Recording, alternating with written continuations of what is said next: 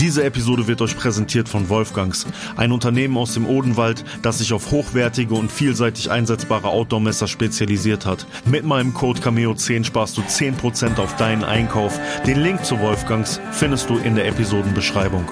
Ich habe damals mit Nicki Minaj geschrieben. so bekloppt und bescheuert sich das anhört. Und diese Haitianerin aus Paris, die hat mich eingeladen, nach Paris zu kommen. Mussten wir da aussteigen, wo sie, wo sie wohnte. Und dann kam ich da raus und habe das erste Mal so diese Pariser Hochhausblocks gesehen. Alles, was ich habe an meiner Hand. Eine Perle, die von da kommt aus der Hut. Und ich stehe da und denke mir so, wow, krass. Und diese ganzen Typen mit den Rollern um mich herum. Dann streite ich mich mit der und dann sagt die zu mir, wieso ist mir sowieso scheißegal, du hast sowieso bestimmt AIDS von der. Aber ich sag mal so, mein Interesse war geweckt. Und ich habe mir das durchaus vorstellen können. Also ich habe mich irgendwo ein bisschen zu Hause gefühlt in diesem Nachtmilieu. Was geht ab, meine Echten? Herzlich willkommen zum Vorne Straße Innenwald Podcast. Mein Name ist Max Cameo und hier teile ich mit euch einen Weg. Ich war in meinem bisherigen Leben sowohl ganz unten wie auch ganz oben. Auf meiner Sinnsuche habe ich mich dazu entschieden, ein Leben im Einklang mit der Natur zu führen. Diese Geschichte und viele weitere wirst du hier hören. Es wird nicht immer leicht, aber ich garantiere dir, es wird dich inspirieren. Und jetzt wünsche ich dir von Herzen viel Spaß mit der heutigen Episode. Herzlich willkommen und schön, dass du wieder mit am Start bist hier im Podcast. In der letzten Woche hatten wir ja eine kleine Zwangspause. Diese Zwangspause kam allerdings bei vielen von euch so gut an, habe so gutes, liebes, nettes Feedback dazu bekommen. Wenn du mir auch gerne mal schreiben möchtest, was deine Gedanken sind, dann findest du mich auf allen sozialen Medien unter dem Namen Max Cameo. Möchtest du mich und meine Arbeit supporten, dann kannst du diesen Podcast liken, du kannst diesen Podcast abonnieren und wenn es auf deiner Plattform möglich ist, kannst du auch gerne, besonders bei Apple, eine Rezension schreiben, einen Kommentar schreiben. Das hilft mir auf jeden Fall sehr. Dadurch, dass wir letzte Woche die schöne Meditation hatten, gehe ich diese Woche direkt, ohne Umwege, mit euch zurück in die Story. Es war jetzt also so, dass mein erstes Album kam. Ja, letztes Mal habe ich erzählt, wie das alles zustande kam, was ich so für Menschen auf dem Weg getroffen habe, wie schwer das auch teilweise war, das Ganze an den Mann zu bringen, Label zu finden, mit was für Leuten ich da zum Beispiel auch gearbeitet habe. Das haben wir alles geklärt und das Ding kam jetzt wirklich raus. Das Teil stand auch überall in den Läden, zu Saturn, überall, wo man damals CDs kaufen konnte, kam das Ding hin. Haben nur nicht so viele Leute gekauft. Das lag aber allgemein an dem Umstand, dass zu der Zeit alles illegal downgeloadet wurde und man mit Musik sehr schwer Geld verdienen konnte. Ich habe allerdings schöne Reviews zu dem Album bekommen, damals auch bei rap.de zum Beispiel. Ähm, Internet steckte noch in den Kinderschuhen. Einige Plattformen gab es, MC, rap.de, ich weiß nicht, was es 16 Bars gab es, glaube ich, noch nicht. Das gab es erst dann beim zweiten Album. Und ähm, die war sehr nett, die werde ich mal rauskramen, wenn ich die noch habe und bei Patreon auf jeden Fall mit hochhauen. Was zu dieser Zeit auch der Fall war, war dass äh, MySpace sozusagen die erste soziale Plattform im Internet war und auf dieser war ich sehr aktiv und einige andere Leute auch, viel, Musiker aus den USA, die später Superstars geworden sind. Ähm, da komme ich gleich zu. Ähm, und die Plattform hat mir damals sehr geholfen. Ich habe zum einen sehr viele Kontakte machen können, sehr vielen Leuten meine Musik äh, näher bringen können und auch promoten können. Und es war das erste Mal auch so, dass man wirklich Leute in der digitalen Welt gesehen hat und dann irgendwann ist man durch Dortmund oder die Stadt gelaufen und hat Leute gesehen, die, ja, die oder den, den kenne ich doch von MySpace. Ne? Also es war das erste Mal, dass Leute sich angefangen haben, in sozialen Medien auszutauschen und rumzuhängen und dort Zeit zu verbringen. Ja, und das war im, war im Grunde genommen, sagen wir mal, die Kinderschuhe von all dem, was wir heute kennen mit Streaming und was weiß ich. Nur damals wusste man noch nicht so, wie man das in erfolgreiche Kanäle lenken kann. Aber zum Thema MySpace ein paar lustige Anekdoten habe ich und zwar bin ich damals zu MySpace gekommen, weil ein Kollege mir gesagt hat, er so, Digga, da gibt's so eine Seite, da musst du dich mit deiner Musik anmelden. Ich habe mit Dr. Dre geschrieben. Ich so, wie, du hast mit Dr. Dre geschrieben? Ja, ehrlich, ist kein Spaß. Ich habe dem da geschrieben, der hat mir zurückgeantwortet, das sind alle krassen Produzenten und alle krassen Leute. Und das war wirklich die Anfangszeit von MySpace, ja. Da waren große Musiker, aber die Zahl von normalen Leuten, die dort teilgenommen haben, war sehr gering. Es kam erst später. Am Anfang war es tatsächlich mehr die Musikszene, die sich da getroffen hat. Und da konnte man tatsächlich mit verschiedenen Leuten schreiben. Und ich sag's jetzt, wie es ist. Ich weiß nicht, wie viele Leute von euch mir das glauben werden. Ich habe versucht, mich nochmal in meinen alten Account einzuloggen. Leider bin ich nicht mehr reingekommen und deswegen habe ich dafür keinen Beweis außer mein Wort. Ich habe damals mit Nicki Minaj geschrieben. so bekloppt und bescheuert sich das anhört. Nicki Minaj hatte damals ein MySpace-Profil und ihre ersten Sachen hochgeladen und ich habe dann mit Nicki Minaj geschrieben. Vielleicht hätte ich mich jetzt so retrospektiv ein bisschen mehr reinhängen sollen. Wer weiß, vielleicht will ich dann heute in, in Hollywood sitzen und nicht hier im Sauerland. ja, aber so ist es gewesen, ja. Also ich habe ihr Props gegeben für die Musik und wir haben ein bisschen gequatscht. Ja, das zu MySpace. Oh, Nicki Minaj war dann nicht meine Freundin, aber meine Freundin, mit der ich damals zusammen war, mit der war ich immer noch zusammen, aber unsere Beziehung war ziemlich auf und ab. Hab ja ein bisschen auch letztes Mal daran angeschnitten, aber gesagt, will ihr nicht zu nahe treten, deswegen will ich nicht zu viel erzählen. Aber ja, es war irgendwie immer so ein Auf und Ab. Ich hab dann auch irgendwann aufgehört bei dieser ähm, ja, dieser Arbeitsbeschaffungsmaßnahmenfirma zu arbeiten und habe dann in so einer Werbeagentur gearbeitet. In dieser Werbeagentur habe ich als Mädchen für alles gearbeitet. Ich konnte mir da auch einige Sachen wieder mitnehmen, Photoshop und wie auch immer. Eigentlich wollte ich aber nur Musik machen, ja. Mir war mein Album war war da ähm, ja, das war lief parallel ab, war da in den Startlöchern teilweise, war dann kurz davor rauszukommen. Jetzt habe ich am Anfang schon gesagt, es war schon rausgekommen. Ähm, nur damit ihr versteht, wo ich gearbeitet habe, als das dann rauskam. Ja? Ähm, da hatte ich angefangen und äh, das Coole war, der Chef, der war so reich, der war Millionär, der hatte ein Haus hier bei uns und ähm, noch ein Haus auf den Balearen. Und der hat immer eine Woche hier verbracht, eine Woche auf den Balearen. Und ich war teilweise sein Fahrer. Das heißt, freitagsabends musste ich ihn zum Beispiel abholen, wenn er dann wieder hierhin geflogen ist. Und dann habe ich viel seine Autos nutzen können. Ja, der hatte so einen Chrysler damals gehabt und einen VW Touareg. Ja, also wir reden hier davon ähm, ja, 2007 oder sowas. Ja, also Touareg damals ganz neu rausgekommen. Das erste Auto, wo ich überhaupt mal gesehen habe, dass es so, ein, so einen digitalen Display hat und sowas. Und ich fahre damit rum. Ich bin erstmal zu, mein Kollege war noch auf Berufsschule. Ich bin damit hin, äh, meine Freundin damals in das Auto und hinten auf Rückbank. Ihr wisst, was ich meine. Ja, also ähm, das äh, hat mir schon sehr gut gefallen. Das konnte ich auch ziemlich gut für mich nutzen. Allerdings habe ich da nicht so lange gearbeitet. Ich war ja notorisch äh, unterbezahlt und auch ähm, notorisch pleite zu diesem Zeitpunkt.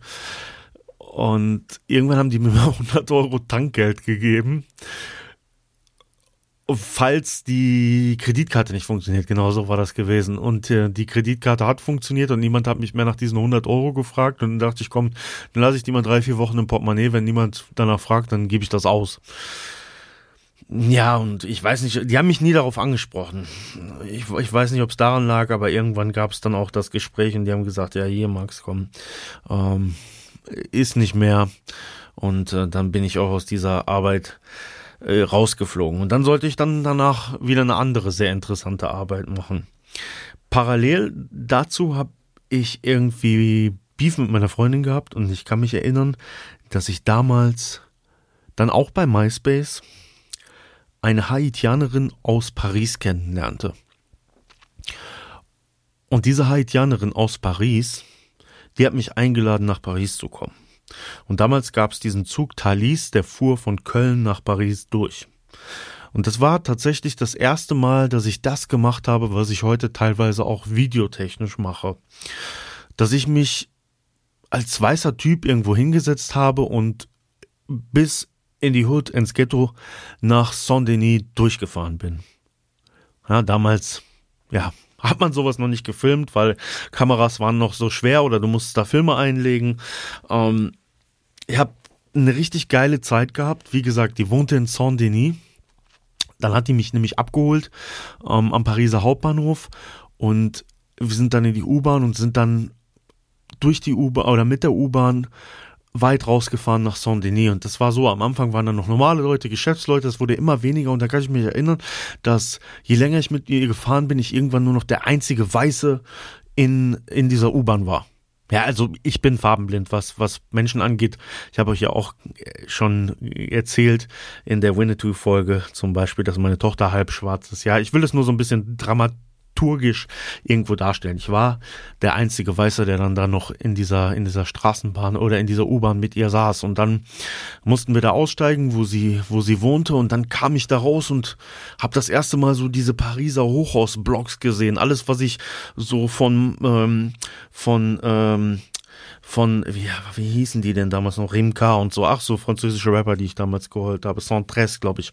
Ähm, ähm, oder Mafia Canfré, was weiß ich. Also ich habe so französischen Rap gehört und habe das immer nur in Videos gesehen, wenn ich das mal sehen konnte. Damals gab es einen, wenn man meine meine türkischen Kollegen, die hatten so gecracked Receiver, da konnte man so einen französischen Hip Hop Kanal empfangen, habe vergessen wie der hieß und ich kannte das nur aus dem Fernsehen. Auf einmal stand ich da, hab an meine Hand eine Perle, die von da kommt aus der Hut und ich stehe da und denke mir so, wow, krass und diese ganzen Typen mit den Rollern um mich herum und wie wie das so sein sollte. Man man steigt raus, die Frauen stehen mit mit ihren ähm, mit ihren Einkaufswagen, wo die Kohle drin haben und grillen so Maiskolben, so wie wir das auch in meinem Paris Hood Video gezeigt haben, äh, das ja viele, viele, viele Jahre später dann rauskommen sollte.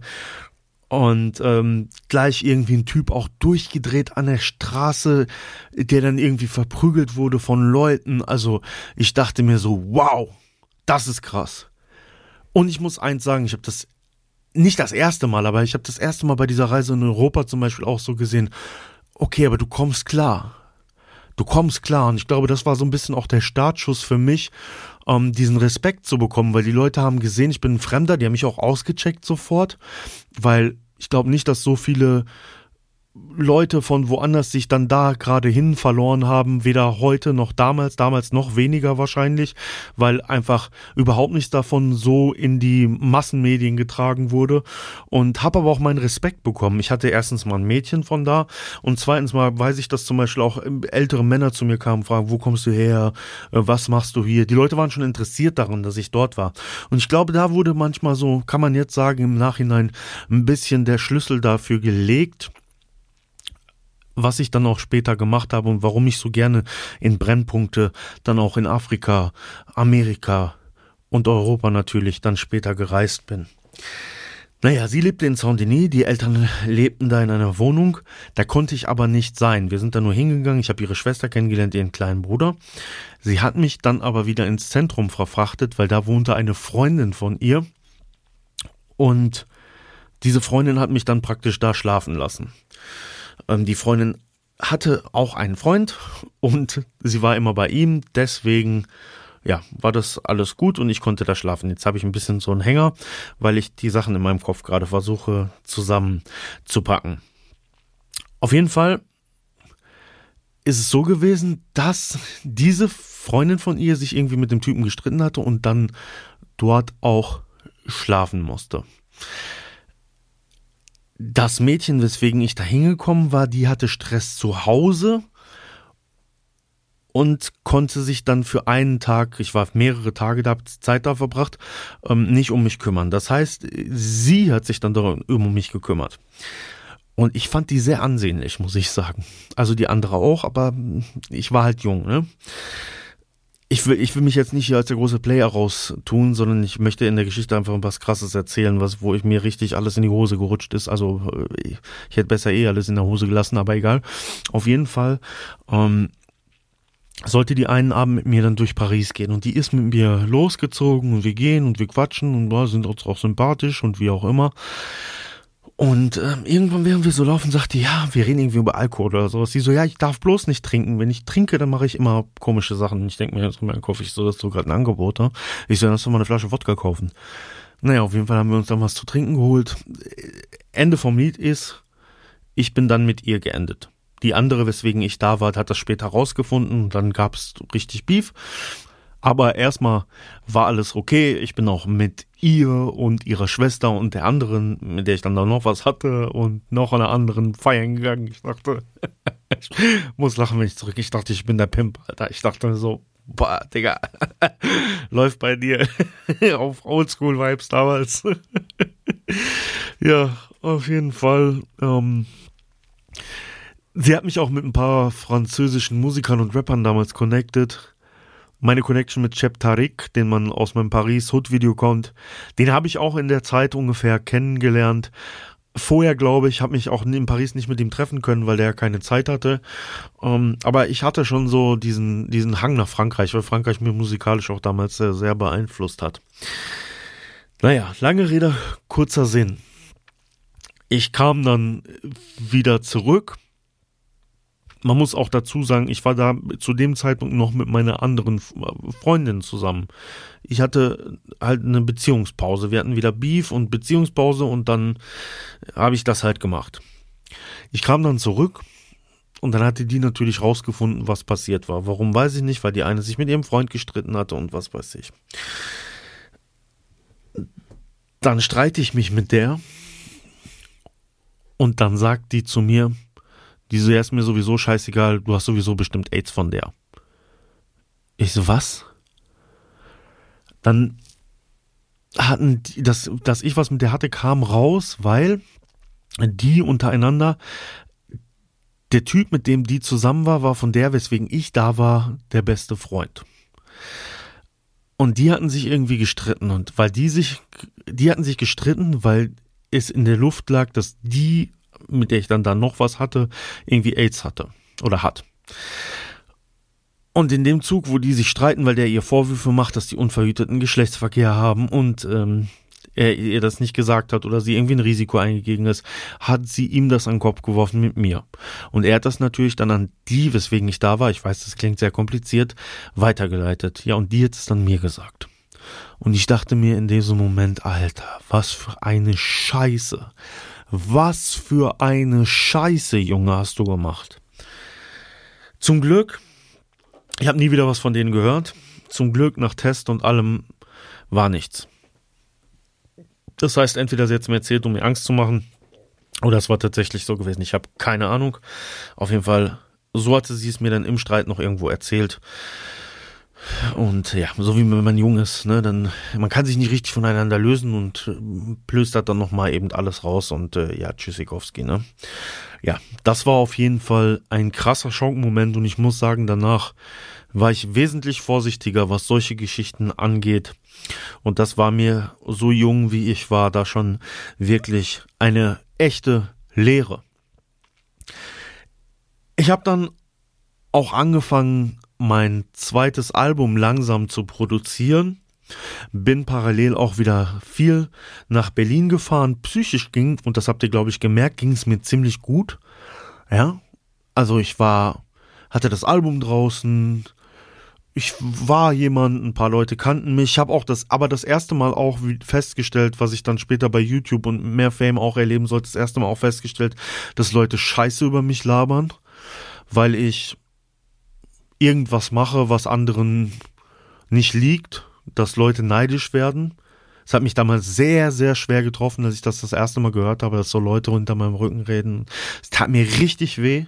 Es tut mir auch heute noch weh, wenn es passiert, aber damals war es das erste Mal wirklich, ähm, wirklich, wirklich schlimm.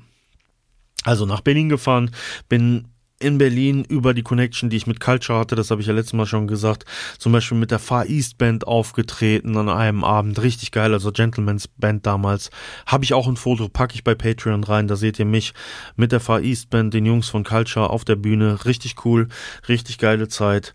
Ähm, jobmäßig, genau, darüber müssen wir reden. Jobmäßig. Ich habe angefangen bei der Post zu arbeiten. Was ich alles bei der Post gemacht habe, das werde ich aber in der nächsten Folge erst raushauen, weil ich gucke gerade auf meine Timeline. Wir haben hier schon 20 Minuten geredet und das äh, passt da nicht so ganz, weil bei der Post sind auch einige Sachen passiert. Und äh, dazu gibt's auch zum Beispiel ein Video, wo ich das ein bisschen intensiver erzählt habe. Ähm, Aber ich werde das nochmal ein bisschen mehr aufschlüsseln jetzt hier im ähm, Podcast. Was ich dann jetzt noch erzählen möchte, ist, dass ich mit meiner Freundin dann Schluss gemacht habe und dann auch ein paar Liebeleien wieder dazwischen hatte und dann lernte ich noch ein anderes Mädchen kennen. Das Mädchen war die einzigste Frau, die mir jemals oder die jemals so nah an mir dran war oder ich hatte so wenig Kontrolle über die Beziehung, die mir das Herz gebrochen hat. Die einzigste. Wirklich. Ja. Ich habe die kennengelernt. Ja, ich, ich war total hinter der her. Ich, die hat mich, die hat mir gefallen von oben bis unten. Ich war einfach, ich war hin und weg. Die war meine Traumfrau. Wenn die mir damals gesagt hätte, so jung wie ich war, heirate mich, ich schwöre, ich hätte die geheiratet. Leider war sie sehr unkonstant in ihrem Beziehungsleben. Warum das so war, habe ich leider nie rausgefunden. Gibt da einige Ungereimtheiten. Ich weiß zum Beispiel auch nicht, ob sie mal schwanger zum Beispiel von mir gewesen ist. Einige komische Sachen. Auf jeden Fall war das immer so ein Auf und Ab. Die hat sich mal zwei Wochen bei mir gemeldet, dann wieder nicht. Dann haben wir wieder Zeit miteinander verbracht. Dann dachte ich, wir sind zusammen, wir sind nicht zusammen. Und das ich habe mich wie, also ich bin ihr hinterhergelaufen und habe das alles mit mir machen lassen. Und dann gab es einen sehr, sehr äh, wichtigen Schlüsselmoment, der in meinem Frauenbild, was ich damals hatte, und wir müssen ja sagen, ich, man hat ja schon gehört, ich war, ich bin schon umhergewandert, aber ich hatte grundsätzlich einen sehr ähm, versucht, einen sehr respektvollen Umgang, zumindest im Zwischenmenschlichen, mit den Frauen zu haben. Ähm, dass ich jetzt nicht die Treue in Person war, hat man, glaube ich, schon gehört. Aber trotzdem war mein Frauenbild eigentlich positiv. Mit nachdem allen, was sie mit mir gemacht hat, hat sich das allerdings für mich sehr geändert, weil ich habe mir irgendwann in dieser ganzen Phase und es war gar nicht so lang mit, mit der einen, habe ich mir irgendwann gedacht, das, was du gerade hier erlebst, das darf dir nie wieder passieren. Und ich habe damals auch schon ein bisschen trainiert, aber ich mir dann gedacht, du, du fängst jetzt richtig an zu trainieren, du bist richtig breit, du bist richtig stark, dass erstens mal die ganzen Hater, was ich ja gesagt hatte, die auch aufkamen und auch solche Frauen wie sie dir nie wieder was anhaben können. Ja, ich habe also nicht daran gedacht, mich innerlich stark zu machen, sondern ich habe ans Äußere gedacht. Und das war im Grunde genommen für mich lebenstechnisch der Startschuss dahingehend, dass ich jetzt in sehr kurzer Zeit und schnell dann auch in andere Szenen abrutschen sollte. Ja, also ich habe angefangen intensiver Bodybuilding zu betreiben. Ich war immer trainiert vorher, aber ich wollte wirklich breit und krass werden. Wir hatten zu dem Zeitpunkt einen Bekannten, den wir getroffen haben, ich und ein Kollege haben angefangen, auch zu der Zeit intensiver als vorher zum Beispiel in den Rotlichtstraßen in unserer Umgebung, Hagen, Dortmund, Duisburg, aktiv zu werden, ja, also uns da rumzuschauen, wirklich da rumzuhängen, auch also speziell Linienstraße in Dortmund wirklich Abende da zu verbringen und rumzuhängen. Und da gab es auch eine Begegnung mit jemandem, den kannten wir nur bei uns als Pizzabäcker. Und der saß da in so einem brandneuen ähm, ähm, BMW, ja, Fünfer oder sowas, in Silber. Ich so, immer, wo hast denn das Auto her? Und der guckt uns ganz kalt an und sagte, wollt ihr Koks kaufen? Also, wie wollen wir Koks kaufen? Braucht ihr Nutten? Wie brauchen wir Nutten? Dann sagte er, also, wenn man denkt, vom Pizzabacken kann ich leben oder was? Ja, weiß ich nicht. Also ja, ich habe hier am Straßenstrich habe ich zwei Weiber stehen. Und äh, wenn ihr was, wenn ihr, wenn ihr was zum Ziehen braucht oder so, könnt ihr auch zu mir kommen. Wisst ihr jetzt Bescheid, ja? Und das war, glaube ich, für ihn war das nicht so, aber für mich war das so ein Schlüsselmoment, wo ich mir so dachte, okay, aha, mit solchen Sachen geht's, kann man, kann man auch was machen. Klar, und ich bin, ich bin ja auch eigentlich ziemlich gut da drin, irgendwie, ja, mit Frauen so, ich kann das ganz gut. War so das erste Mal so ein bisschen, dass ich mal über sowas nachgedacht habe. Und dass ich gesehen habe, okay, Leute verdienen damit Geld. und auch das erste Mal so ein bisschen reinschnuppern in die Szene, wie funktioniert das alles, was für Leute treiben sich darum, mit was für Leuten hast du da zu tun, wie auch immer. Ich habe schon damals gemerkt, auf jeden Fall, dass ich natürlich anders bin. Wie gesagt, ich war gerade in dieser Phase, mich massetechnisch und so aufzubauen, aber ich war das habe ich ja vorher schon gesagt, ich war jetzt kein von Grund auf gewalttätiger Mensch, obwohl ich natürlich Gewalttaten und so begangen habe, aber das ist schwer zu beschreiben. Ich, ich war jetzt niemand, der, der sagen wir mal rausgeht und sagt, okay, das, was die hier machen mit Rotlicht, will ich auch machen. Das mache ich jetzt, in, indem ich hier morgen hingehe, allen die Scheiben einschlage und jeder, der mir auch über den Weg läuft, dem hau ich in die Fresse. So war ich in dieser Hinsicht definitiv nicht. Aber ich sag mal so, mein Interesse war geweckt und ich habe mir das durchaus vorstellen können. Also ich habe mich irgendwo ein bisschen zu Hause gefühlt in diesem Nachtmilieu. Es war jetzt nichts, wo ich, wo ich sagen musste, so, hm, muss ich erstmal gucken. Nee, irgendwie kam eins zum anderen, hat sich gefügt, hat mir gefallen und sollte dann auch bald schon mit ein Teil meines Lebens werden. Ja, diese Besuche zum Beispiel in diesen Straßen wurden immer mehr man wurde von Leuten gesehen, man kannte auch schon Leute, man hat auch so ein bisschen Kontakt zu den Prostituierten aufgebaut, ein bisschen ausgecheckt, wie funktioniert das. Ha? Ihr merkt schon, es sind sehr viele Sachen im, im Gang irgendwie da gewesen und es überschlagen sich zu diesem Zeitpunkt so viele Sachen, weil, das muss man ja auch immer noch sagen, ich immer noch auch wirklich auf der Suche war in meinem Leben. Ja, ich habe zu diesem Zeitpunkt so viele Sachen einfach gemacht, irgendwie um irgendwas zu machen, um irgendwie meinem Leben einen Sinn zu geben. Weil ich einfach, also ich war erstmal jung, es hat Spaß gemacht, auch so viele Sachen zu erleben und zu machen. Zum anderen aber stand ich natürlich auch unter Druck in dieser Schwelle am Leben zu sein, wie ich schon gesagt habe. Manche von meinen Freunden sind nicht nachts in diese Puffstraßen gegangen und haben das da alles ausgecheckt, sondern die haben eine Ausbildung gemacht oder abgeschlossen. Für mich hat sich das halt nicht so angefühlt, als wäre das mein Leben. Und ich stand persönlich und ja in meiner Umgebung irgendwie unter Druck, natürlich auch irgendwie was vorweisen zu müssen, dass ich mit dem, was ich mache, auch zu Erfolg komme. Hm? Jetzt hat sich diese Suche natürlich im Grunde genommen fast bis heute durchgezogen. Viele von den Sachen, die ich damals oder in der Geschichte noch machen werde, würde ich heute nicht mehr machen. Ich bin allerdings für viele Erfahrungen auch dankbar, die ich gesammelt habe. Aber, und das merke ich gerade auch heute wieder, die Natur ist immer für mich irgendwo am Ende das Schönste und das, wo ich am liebsten bin. Und heute hatte ich wirklich einen Tag, Leute, das sage ich euch, wo ich wirklich bin aufgestanden, ich habe Sachen gemacht. Ich musste mein Auto in die Werkstatt bringen, danach musste ich tätowieren, dann habe ich trainiert, dann habe ich was gegessen, dann mache ich jetzt den Podcast und ich wir haben jetzt gerade 22.57 Uhr. Der Podcast kommt übrigens morgens morgen um 6 raus. Ich mache den jetzt gerade erst. Mir fehlt es. Und ich weiß, dass ich gleich, bevor ich schlafen gehe, werde ich mir Otis, meinen Hund, schnappen und nochmal kurz mit dem ein bisschen Bäume angucken gehen. Deswegen verabschiede ich mich jetzt für heute. Ist vielleicht auch so ein bisschen Cliffhanger in der Story. Ihr habt jetzt schon ein bisschen gehört, wo es hingeht.